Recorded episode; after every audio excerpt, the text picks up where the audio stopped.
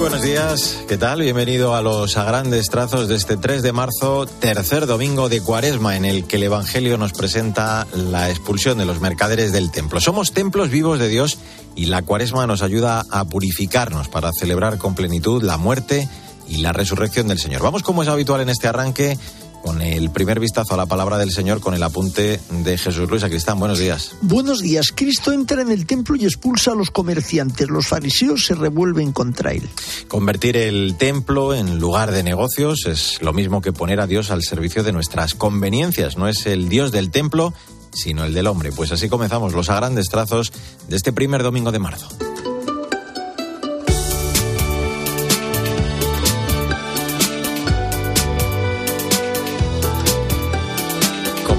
Habitual, vamos a dedicar estos primeros minutos al magisterio del Papa, que después de sus ejercicios cuaresmales ha retomado esta semana su habitual catequesis, aunque al estar aún algo resfriado y con la voz tomada, la lectura de su catequesis la realizaba el oficial de la Secretaría de Estado, Monseñor Filippo Ciampianelli. Novena catequesis de este ciclo, centrada en dos vicios capitales propios de las personas que buscan ser el centro del mundo y de todos los elogios. El primero de ellos la envidia que aparece ya desde las primeras páginas de la Biblia. Cuando leemos el relato de Caín, de Abel, vemos que movido por ella, Caín llegó incluso a matar a su hermano menor. El envidioso busca el mal del otro, no solo por odio, sino que en realidad desearía ser como él. En la base de este vicio está la idea falsa de que Dios debe actuar según la lógica mundana. Sin embargo, la lógica divina es el amor y la gratuidad.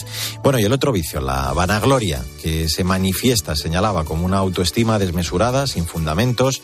El que se vanagloria, el vanidoso, el engreído, es egocéntrico y reclama atención constantemente. Sus relaciones con los demás no tiene empatía ni los considera como iguales. Tiende, terminaba el Papa diciendo, a instrumentalizar todo y a todos para conseguir lo que ambiciona.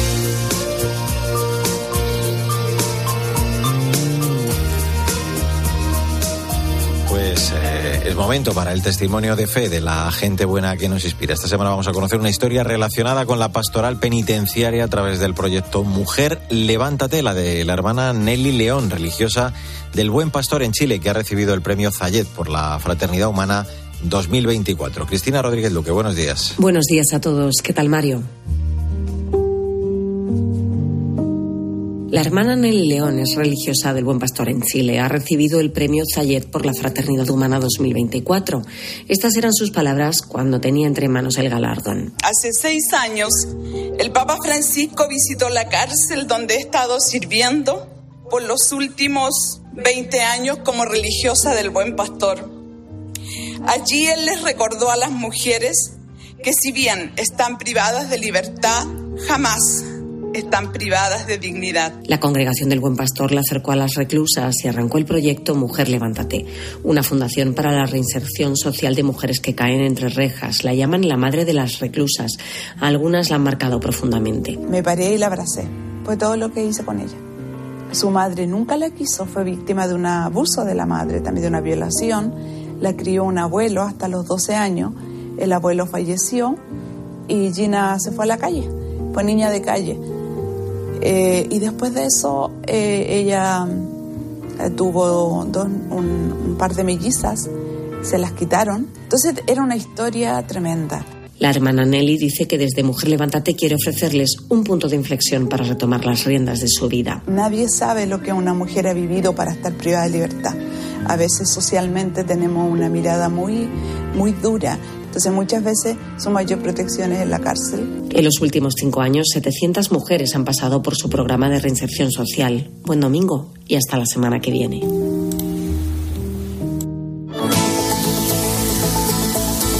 Mario Alcudia. A grandes trazos. Cope, estar informado.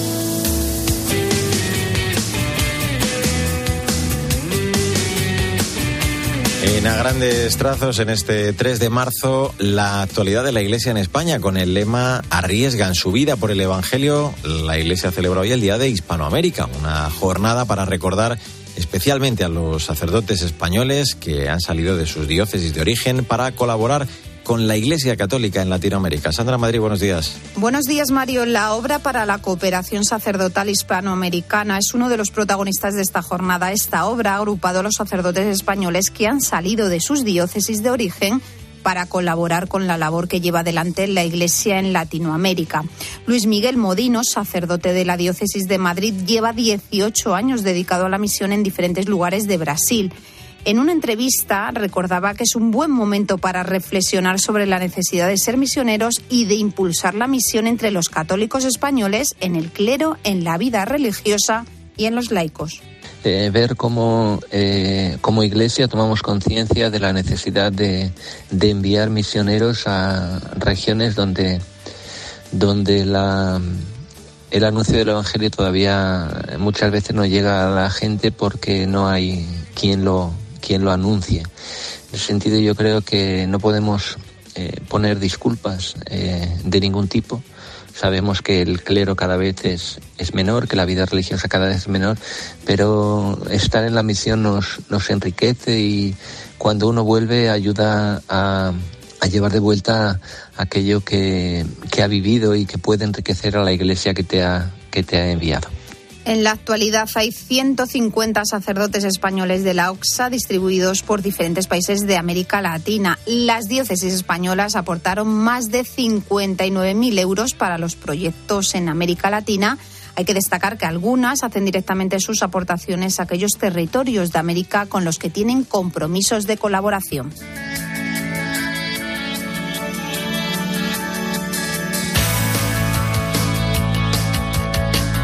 Echamos, como siempre, en este punto del programa un vistazo a las redes sociales, con especial protagonismo esta semana para la nueva intención de oración del Papa para este mes de marzo, en el que nos pide rezar por los nuevos mártires. Señor, ¿a quién iremos? También es la música de David Ruiz, ese es el título. Paloma Corbi, buenos días. Buenos días, Mario. Esta semana el Santo Padre ha publicado en redes sociales su intención de oración para este mes de marzo por los nuevos mártires testigos de Cristo. En el vídeo ha recordado a través de una historia que siempre habrá mártires entre nosotros. Es la señal de que vamos por el camino correcto.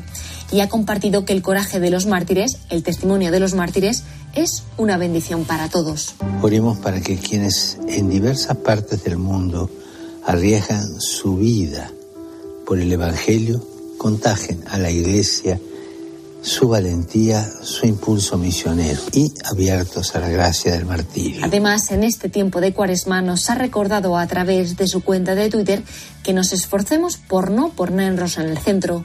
Más bien, tratemos de hacernos a un lado para dejar espacio a los demás, promoverlos y alegrarnos de sus cualidades y sus éxitos.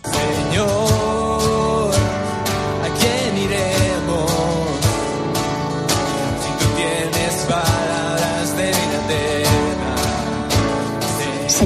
quién iremos? Es una canción de David Ruiz inspirada en las palabras de Pedro a Jesús que forma parte de uno de los temas de la fiesta de las tiendas, una comunidad de jóvenes que crea y difunde música de alabanza y oración. En este tema, a través de la música, quieren transmitir confianza y celebración. Feliz domingo y hasta la semana que viene.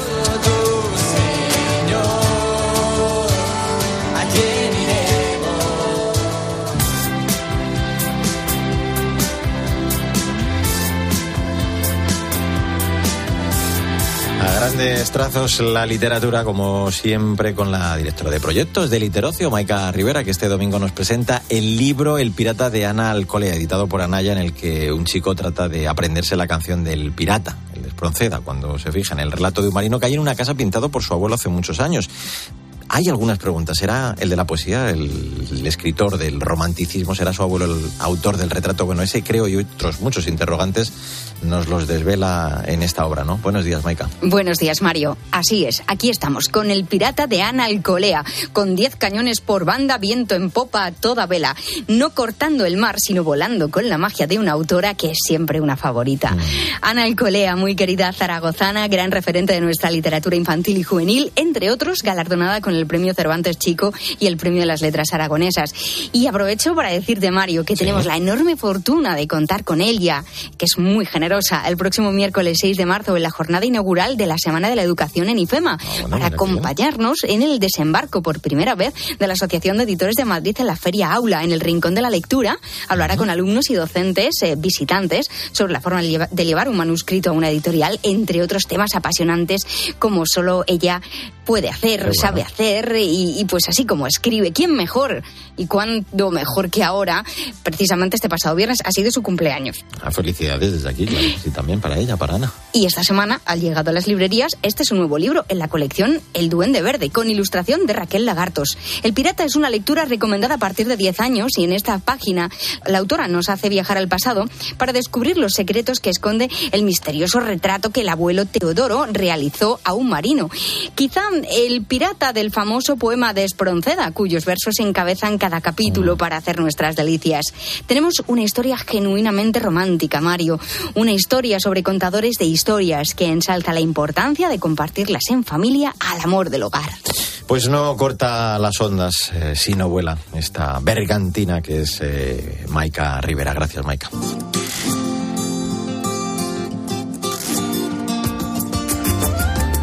...3 de marzo es tiempo para la actualidad de la Iglesia en el mundo. Te lo contábamos hace un instante. Este domingo estamos celebrando el Día de Hispanoamérica.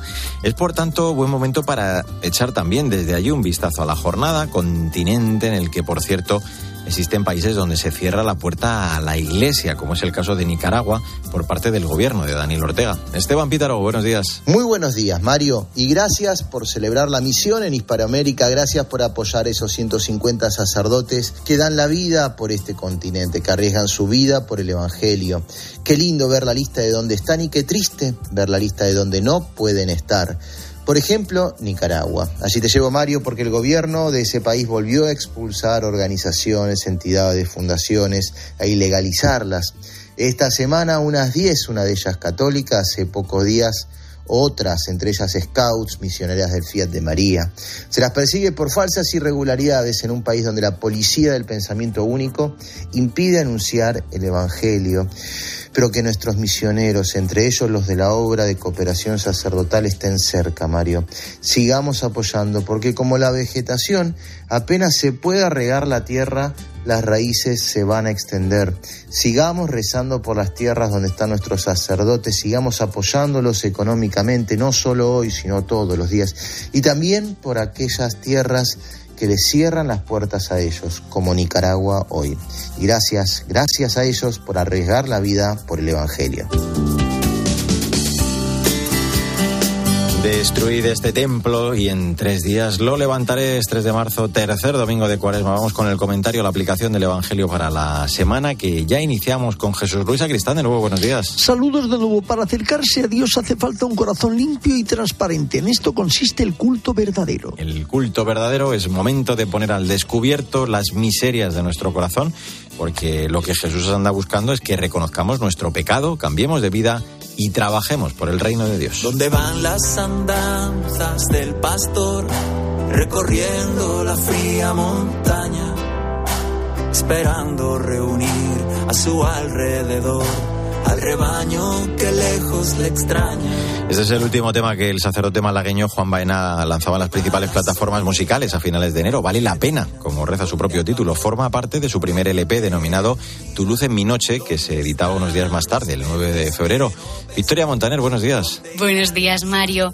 Juan Baena vale tanto la pena que ella recibió el premio Espera 2022 al artista Revelación por su trabajo de ese año tanto bien recibido. Un EP de cinco canciones.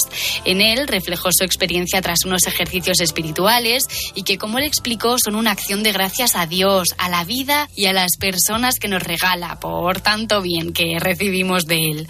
Juan se educó con los salesianos y descubrió muy pronto su vocación de servir a Dios como sacerdote.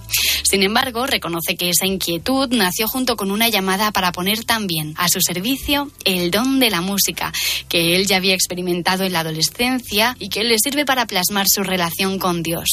El párroco de Santa Teresa, en la localidad malagueña de la Cala de Mijas, ha lanzado ahora un LP producido por la artista malagueña A Nadie, que está compuesto por 10 temas muy variados sobre sus experiencias cotidianas, pero que están iluminadas, eso sí, por la fe. Gracias, Victoria. Feliz semana. Feliz semana, Mario. Adiós, Jesús Luis Acristán. Hasta el mediodía. Hasta la próxima, Maica Rivera. Hasta el domingo. Que tengas una feliz semana y hasta el domingo que viene, si Dios quiere.